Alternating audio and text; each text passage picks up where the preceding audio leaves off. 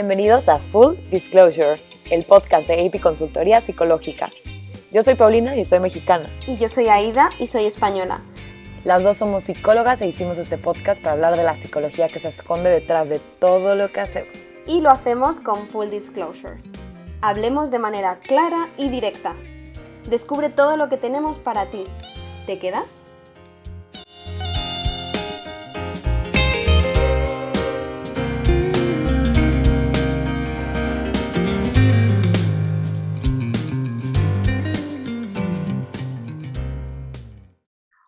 Hola, hola, muy buenas a todos y a todas. Estamos súper felices de estar aquí otra semana.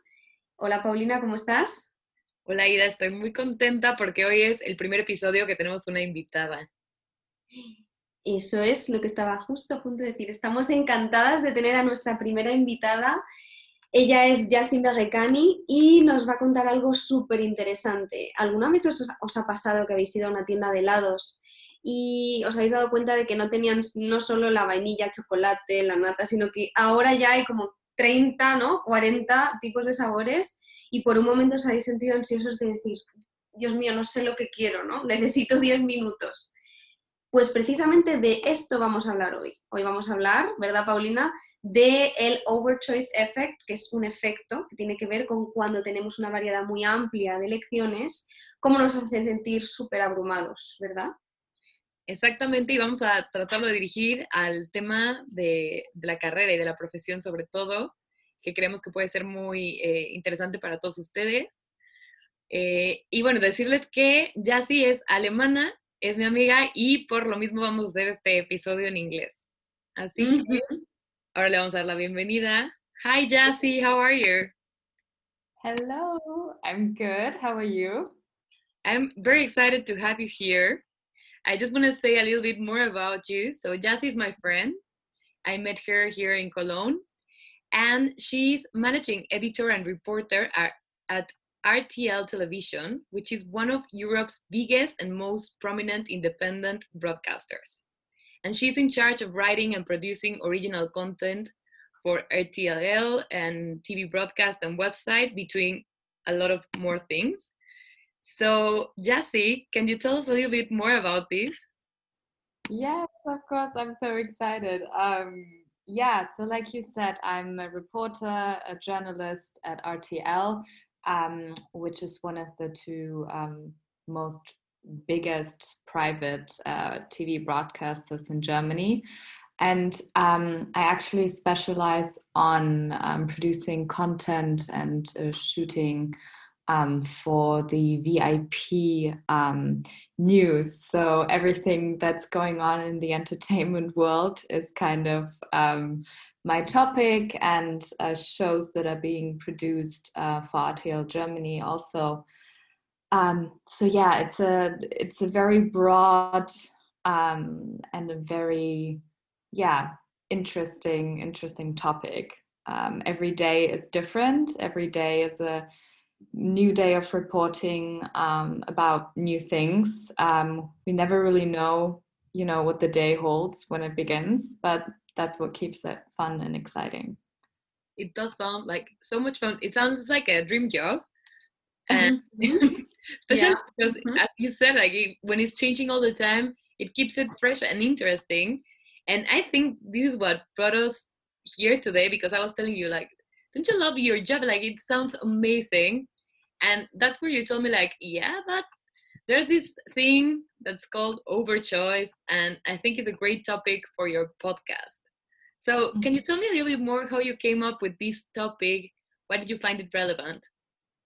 Um yeah I mean, when we got to talking, um, we have to say we were um, on a vacation together. Actually, yeah. I'm starting break from work, and a lot of people tell me like, "Oh my gosh, your job is such a dream job," and that's so great, and it is my absolute passion. Um, that's very true, but I feel like nowadays, um, you know, I'm still young and I still want to evolve also in, in my work. And when you look at different companies, different things that you can do in my company, there's so many choices. There's so many things that you can, you know, specialize on, whether it's news or you want to go into politics or you want to do something about economics or stay in the VIP or entertainment lane um, and also the different you know platforms to report on. So there's so many different choices so many different elements that come to the job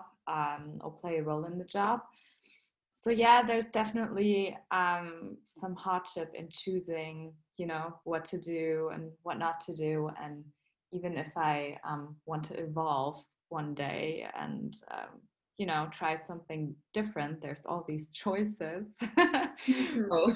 right but also are kind of a challenge because i don't know i just keep thinking could this be better than the other one or you know that's that's just yeah. kind of mm-hmm.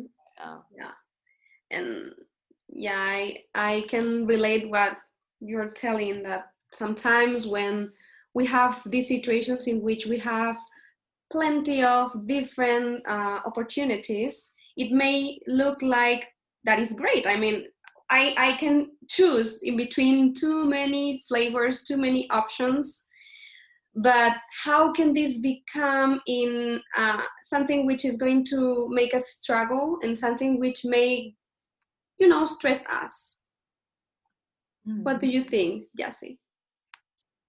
Oh, well i think it's uh, so many different aspects uh, in in life i mean if you go to a restaurant and see like a thousand different things that you would love to eat you're just like um I don't know what's what's the perfect choice. I guess it's uh, it's about that. And um, when I look at my work perspectives, and I don't know if I want to work in a different city, um, different topics. There's all these choices that you have to um, keep in mind, and you can. I think you can just never really be sure mm. about you know what would be the perfect choice because there's no such thing as perfect obviously but mm-hmm. you know something close close to perfect and if there's so many options you have i think so many more um, opinions on you know choosing the wrong thing sometimes it seems like that um, so yeah i mean it's it's it's the job it's going out to eat it's uh, i don't know people have everything everything. you have too many options, you get you get confused sometimes, I think. Yeah. Yes, and as, as you're saying, there's no way of really knowing if it's the best choice or not. And the fear of missing out is a huge deal here, especially when you have so many opportunities, so many options, and when many of them seem to be very appealing, it's even mm-hmm. harder because every time we say yes to something, we are saying no to the rest of the things.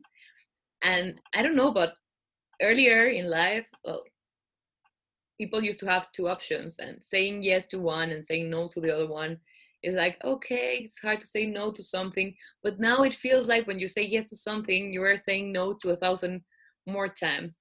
I think it's also an effect we see on Tinder, right? Like you you hear about all these people feel like oh my god no i how can i choose the right person for me when there are so many in this like tinder catalog so we Absolutely. are living the era of overchoice and you know i think this happens as well when we are trying to buy something for example i was kind of doing some research regarding how this applied to marketing and you know and it looks like there's too many options when we are trying to buy a new mobile. Um, we are you're trying just to get a phone which is going to be useful for you, and you have all of these brands with all of these shapes, colors, sizes, models, and it looks like, for example, with Apple, they have just the, the regular iPhone and the bigger iPhone, and that's it. And that may be one of the things that is making this brand one of the most successful one in this market.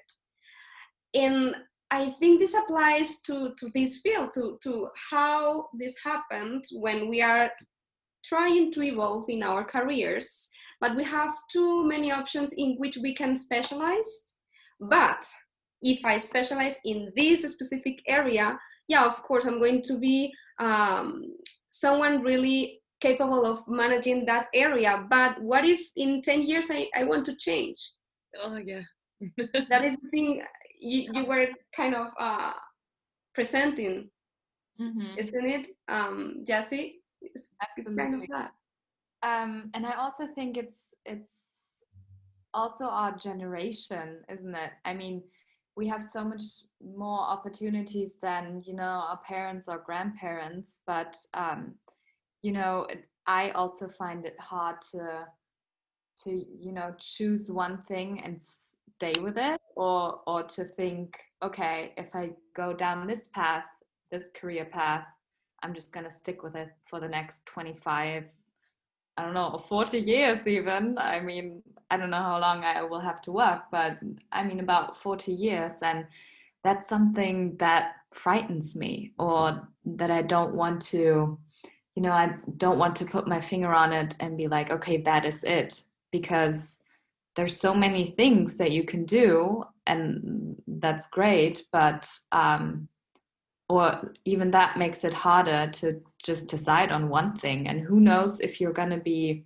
you know like you said interested in one thing that you're interested in now in like 10 years or i don't know how journalism is going to change i mean it's so it's so different now than it was like 5 or 10 years ago with mobile reporting and everyone just being on their phones and you have different you know different ways to report and different um, different apps and different styles that are just constantly evolving. I don't know if you know when i'm 40 like 12 years what's technology going to be like? I don't know this. So i think it's it's hard to you know choose something when you think oh everything could change Yeah, it feels like selling your soul to the devil. what's gonna happen, saying, okay, I go to this path, but I'm almost like blinded. And and this is called by uh, psychology and social psychology decision paralysis, and it's a phenomenon that happens with this overchoice thing. And of course, it's not the same if you're going to buy a coffee, and yeah, you're gonna have like a thousand options. So do you want an espresso, a lungo, a cafe crema, a macchiato, a cappuccino, flat white? Do you want milk, lactose free, soy, almond, rice? Okay, that's overwhelming, and I have like this decision paralysis. I cannot decide, but it's coffee. At the end, I can feel disappointment if my choice wasn't the best one, and I could even feel a little bit self blame, like I should have gone for the flat white. I know I like that, but it's coffee, and we get over it Mhm. quite fast, I guess. I hope. But when we're talking about our career, oh my god. Yeah, I think so too. When I speak to a lot of, um, you know, my my coworkers, my colleagues that are our age, and you know have have worked for so many years now. I mean, we start so early with internships when we're uh, 16, and then you work at different. A lot of people working in journalism have done a lot of internships, a lot of different um, companies, and you know, being part of such a such a big broadcaster where there's so many choices within the firm, um, it also makes you even um, more afraid to to leave it. I believe, or to you know even think about different options because everything you never really know what you what you choose and if another firm is going to give you all of the things and more that you have right now so a lot of people that i've talked to who were I don't know, sometimes thinking, you know, I don't know if I want to stay here for the rest of my uh, for the rest of my life, so I might as well just look at different companies. They get overwhelmed by the by the fear of not choosing the right thing or ending up somewhere where there's, you know, work could be maybe a little bit better paid or a little bit better, but then you know your colleagues are just not the same. Um, so you know, there's so many different aspects that um, that go into it, and yeah, yeah, this fear of losing what you have. That it's Mhm. like better. We have a saying in Spanish that it's better the bad but known as worse unknown. Or I don't know if I'm being able to translate it, but yeah, sometimes even if we know there might be something better, when we already know what we have, we tend to stay there in in this comfort zone Mm-hmm. And yeah, like you said, it's also more it's also more comfortable to stay sometimes, isn't it? Because you know, you know everyone that you work with, you know all the processes, you all know all the logistics um, about the job, and you know, starting somewhere new, even if it's the right choice, it's always it's always going to be tough. It's always going to be you know a little bit of a struggle to find yourself in a new company and um, to to just get to know everyone, get to know how how people work. So that's also an aspect I I think to it. So yeah, what did you say? Is it choice paralysis? Yes. yeah, I see that. I see that with a lot of people that I, that I mm-hmm. talk to, not just because of the job, also because of you know dating or what you said. Yeah, too many options. Then maybe yeah. I just don't take any. Like I'll yeah. just stay here. Or you just switch all the time.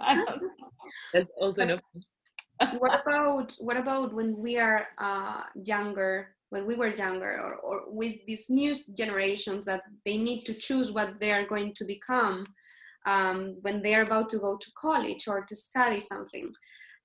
I think at least in spain there's now a tendency in which we don't have the classic career or the classic de- degrees. Now it's kind of more specialized degrees. They are kind of splitting for example psychology. There's a tendency in which in probably five ten years instead of having this degree in psychology there's going to be five or, or four degrees in work psychology clinical psychology and you're not going to get to go through all the psychology. You're going to be from the beginning a specialist. If now that is something which is really overwhelming. Mm. how is it is this going to be when the tendency in this world is to be is to provide people more choices i really think especially when it comes to choosing a career it's already too early when we need to choose and when it becomes so specialized it might seem like oh i'm saving myself uh, the time I am not having to go over things that might not be so appealing for me, but I don't think it's so. I, I think it's the other way around. Like we need the broader career to then decide where we, do we want to specialize. So I do think it it should go more like you go from narrow the broader to the narrow. Yeah, you need to narrow it down. Even that is difficult. So starting already so narrow, I think uh, it makes it even more overwhelming and i don't think that's the best thing to be honest i also agree. I also think if you just start to narrow the you know the the leap that you have to take to go into a new field is even going to be higher all the time because mm-hmm. you've never done anything else. You've always specialized in something um, and you didn't really get to know the whole broad uh, spectrum. So i think that just puts more pressure on you if you ever want to decide to you know change your career path or change topics that you want to involve yourself with? Even when changing your career path is from the beginning that is something stressful and you need to it is tough. You need to face it is a challenge. But on top of that we have this new situation and i don't know i would like to know your opinion Jessie and yours paulina but it looks like when you read different uh, job uh, how do you call this? The job um, descriptions? Mm-hmm. yeah. It looks like they are looking for someone i mean they are very specific. We are looking for a big data professional. What is that? Is that a psychologist? Is that a lawyer? Do, do i apply for that? I mean because 10 years ago maybe they were looking for a psychologist or a lawyer or a journalist. But now it's kind of what is this? I mean who is this this profile and i think it's no one um, and and i think it is scary for for people when they are looking for a job mm. yeah I agree i mean the three of us uh, have done master's degrees, so we already went a, a, a, further step into studying and specializing.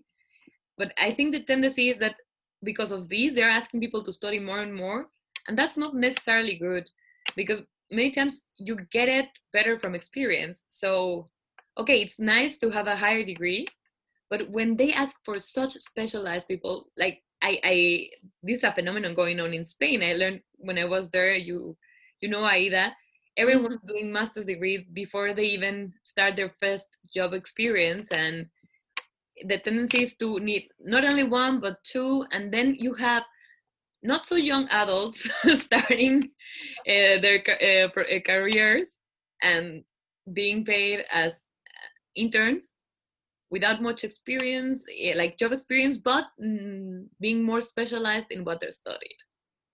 Mm. so what is going on? What what can we do? Yeah I don't. I mean, I don't know if it's it's if it's already like that in in Germany right now with studying, but um, almost everyone I I know in Germany did their master's degree right after, almost right after they did their bachelor's. I was one of the only ones who took like a year in between, and I was just like, oh, thinking, can I do this? Am I just being, you know, not being um, profound enough. I don't know. Um, but it was so good for me because I actually went into a totally different field. I did um, work at Deloitte for some time um, in social media marketing and um, HR marketing, and it was so interesting because I could apply so many things that I learned from you know writing in, as a journalist, um, but also broaden my experience and it helped me kind of to decide you know what i want to do. I also found out what i didn't want to do um, in life and um, what kind of a company i want to work for and what's really important for me.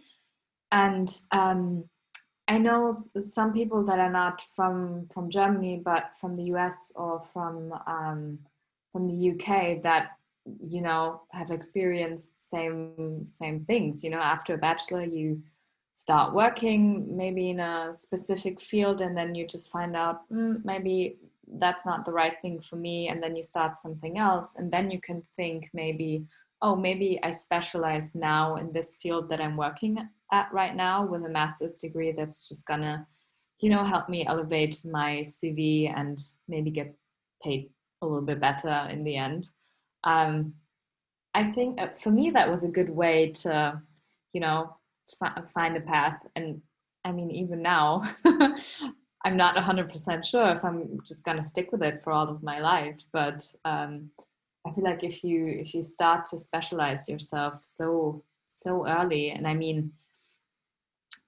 young people now, I feel like, and I don't know if you guys think that too, but everyone wants to reinvent themselves so so many times so often. in their life and i feel like with the younger generation it's it's even more so than than for us. So mm-hmm. i think i mean you get out of high school here when you're 17 how can you mm-hmm. choose what you want to do for your whole life when you're 17 that's just not going to work. Mm-hmm.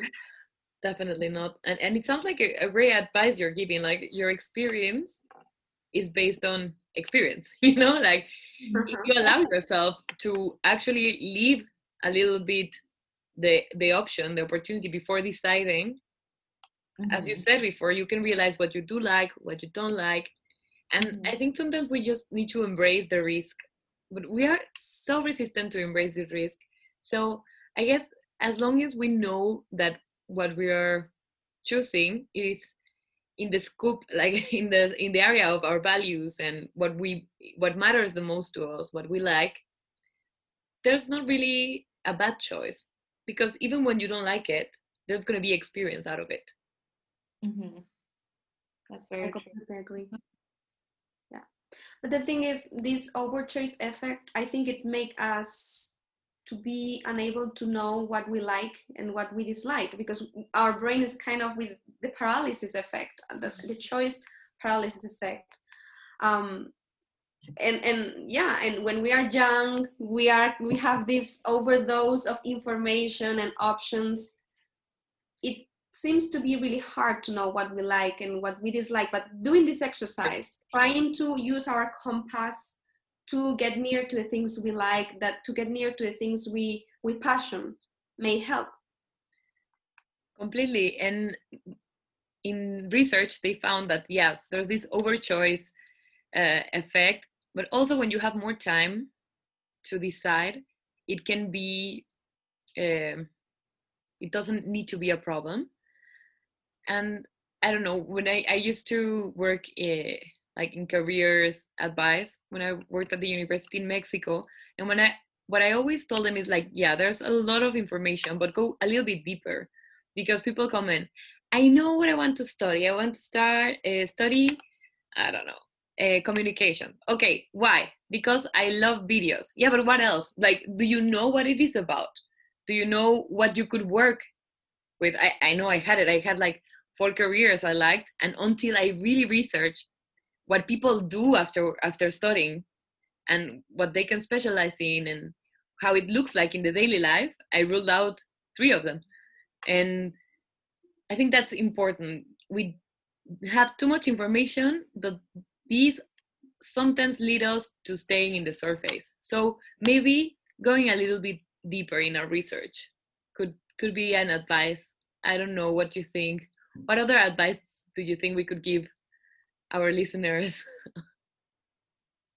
mm-hmm. um, hmm. i was just thinking while you were saying um, or giving giving your advice I mean, it could be tough for someone who's who's really young, but um, I mean, if you think about what really matters to you uh, or what your values are in life, I want to say in general, like, is it really important for you to have a communicative job to, you know, go to work dressed in a specific way? You know, these are all things that are um, that kind of played a factor for me. Like i realized i didn't want to you know i didn't want to be in a job where i had to you know wear a suit every day. Um, that's just that's just not my personality. That's not my thing. I always felt a little dressed up um, and i don't know it's important for me to you know get along with my my colleagues to have a good relationship with them to to work in a team. And you know that's not that's not for everyone. And i think certain um, careers are very specific and you know how your job is going to look like and what the people are maybe going to be more like um, when you work there. And you know if if you're really if you hate i don't know dressing casually for work then you know journalism uh, would feel weird to you because everyone is, is yeah. just still at work and there's a lot of very very creative and very funny um, but also a little bit crazy people working there you know, if you're not the type of person and you don't like to surround yourself with those types of people then you know i i would say do still try it out for an internship, but maybe um, maybe think about the values that you have and what you really you really want to surround yourself with every day. Because I mean, we work nine hours probably a day. It's, it's so much of your life that goes um, goes into um, just work and uh, being with with your colleagues, even if it's just over Zoom or Skype or or Teams nowadays. Um, yeah, you really have to think about those things as well, like the soft the soft skills, the soft factor. Mm-hmm. Absolutely, and it really looks like a wise advice, Jesse. Completely. And I think you said a word that Paulina and I we were like ah values because we really am I am I wrong, Paulina? No, no, no. We we are all about searching for our values. we are we are values lovers. Um, we recently recorded an episode about how knowing what you value is going to be a game changer, and absolutely knowing the soft skills that involves that professional path, but also knowing why you want to be there. That is the value that is going to be with you doing your professional career all those years. So it looks like a really good advice. I don't know, Paulina, but what do you yeah, think? I agree completely. I mean, it's what you want to accomplish with it. And as you were saying, Jassy, because I think many times we are looking at the really big picture. So, okay, this kind of job pays a good bucks, great. You can have a great reputation, great. You learn a lot. It's like a, an amazing school working here. Like we look at the very, very wide picture, and it's not wrong to look at it, but we forget that the daily life is going to be what uh, weights the most because it's, as you said, where we spend most of our lives, most of our time. So if the, the people we're going to work with, if the style of work that we're going to be confronted to is something that we don't like, then we are doomed for unhappiness, literally. Mm-hmm. So mm-hmm. I, I really think it's a great advice. And I don't know, I think we all ended up coming with a solution. answering to our, our, questions that the questions we had at the beginning and i i don't know i think it's a very broad topic mm-hmm. mm-hmm. but as a starter I, I, think it would be very nice and interesting even to continue this conversation mm-hmm. at some point make another episode but so far so good. I think it's very interesting and it leaves me thinking. I don't know about you guys. Yeah me too. Me I too. thinking about um, something what's your opinion on on you know this question? Do you think that even you know our generation is even made to be you know in one place for the rest of their lives i feel like it's also you know a lot of people struggle with i don't know where i want to stay the rest of my life or what i want to do for the rest of my life maybe it's just normal for us now to just change every every now and then i don't know completely I mean, you started when talking about the options, even mm-hmm. saying, I don't know if I want to work in the same city. And I don't think that was much of an option before. So it's more common nowadays to move to other countries, to other uh, continents. I mean, I'm here in, in Germany. and I don't, I mean, it's been always there, but now it's more common than ever. Mm-hmm. So true. I guess our, our generation it's more nomad like. We like more variety and that makes us richer in experience, I guess. And you know, during the last 50 years, the world has changed more than during the previous centuries. That is some, that is a fact, and we need to face it. I mean, um, it, it, looks like the speed in which world is changing is going to be maintained and maybe increased in the future. Mm. And maybe that is the skill we need to have us and the new generation. We need to be able to cope with change and with this new situation and with oh, with this kind of uh, large vari- variety of options, maybe. But it, it looks like being able to cope with it maybe maybe the, yeah the deal maybe this one of the solutions yeah developing this flexibility Mm-hmm. Mm. Also, like just to conclude on the topic, when we're gonna have many choices, we also need to be flexible with knowing that not every time we're gonna think or feel that we made the best decision. And it's okay. We can always make a new decision. And mm-hmm. sometimes we need to be flexible and cope with the fact that making the choice is gonna be difficult. It's gonna require some courage because yeah, it's saying no to other things and it's okay it's okay to say no and it's never the end of the world like because as you were saying i don't i don't know if i want to commit to something for the rest of my life. Mm-hmm. who says we need to commit to anything for the rest of our lives? Commitment should be another topic for another episode because our generation doesn't like to commit and it, it is important. But yeah. but let's be also flexible. Like we can also change when when we realize the path is not the best. And there's no just one best option. I mean there could be four five th- three two six i don't know how many best options mm-hmm. that could be a thing guys, I feel really grateful for being here, having this conversation. Um, I think we, yeah, I'm happy. It looks like we have been thinking about it and it looks like we have a solution, maybe. um, how did you feel about this conversation? Do you have something else to add? I felt very, very good. I feel like we just, you know, we just opened a box that could be yes. explored for for such a long time. I mean, it's it's such a topic for our generation, and it applies to to everything that we do. But I uh, loved being here. Thank you for the invitation.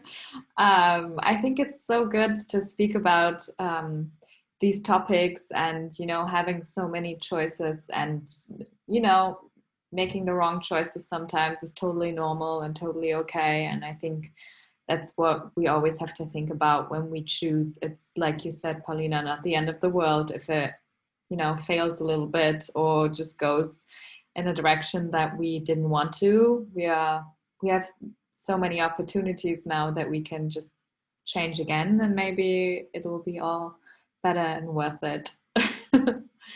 Completely. That's a great takeout. I enjoyed it a lot. I think it, it was uh, very hmm, how do I say it? It, it? it was it felt very rich. Like we came up with many ideas, and I think we really need to commit to continue this uh, topic, this conversation at some point. Mm-hmm. Um, it's been great uh, having you here, Jassy. It was such a pleasure, and we would definitely love to see you back here uh, again. And yeah, as always, we will leave you a link to uh, an article with more information about the topic. We uh, really encourage you to make more questions, to reach out and suggest more topics, and yeah, continue to listen. so, thank you very, very much. Thank you everyone just should commit to listen to this. This is a good. I love it. it's a good start to committing to something. Thank, Thank you very much for being here, Jesse. It was a pleasure. Gracias a, a, todos los que nos escuchan por hacer el esfuerzo en hablar en inglés. Thank you for being here as well in English uh, to our listeners. Yeah. And I hope and I look forward to have you again in the future, in the near future, with this topic or maybe with other topic. Yes, I would love to. Thank you. Thank you for having me. Bye. Thank you. Bye. So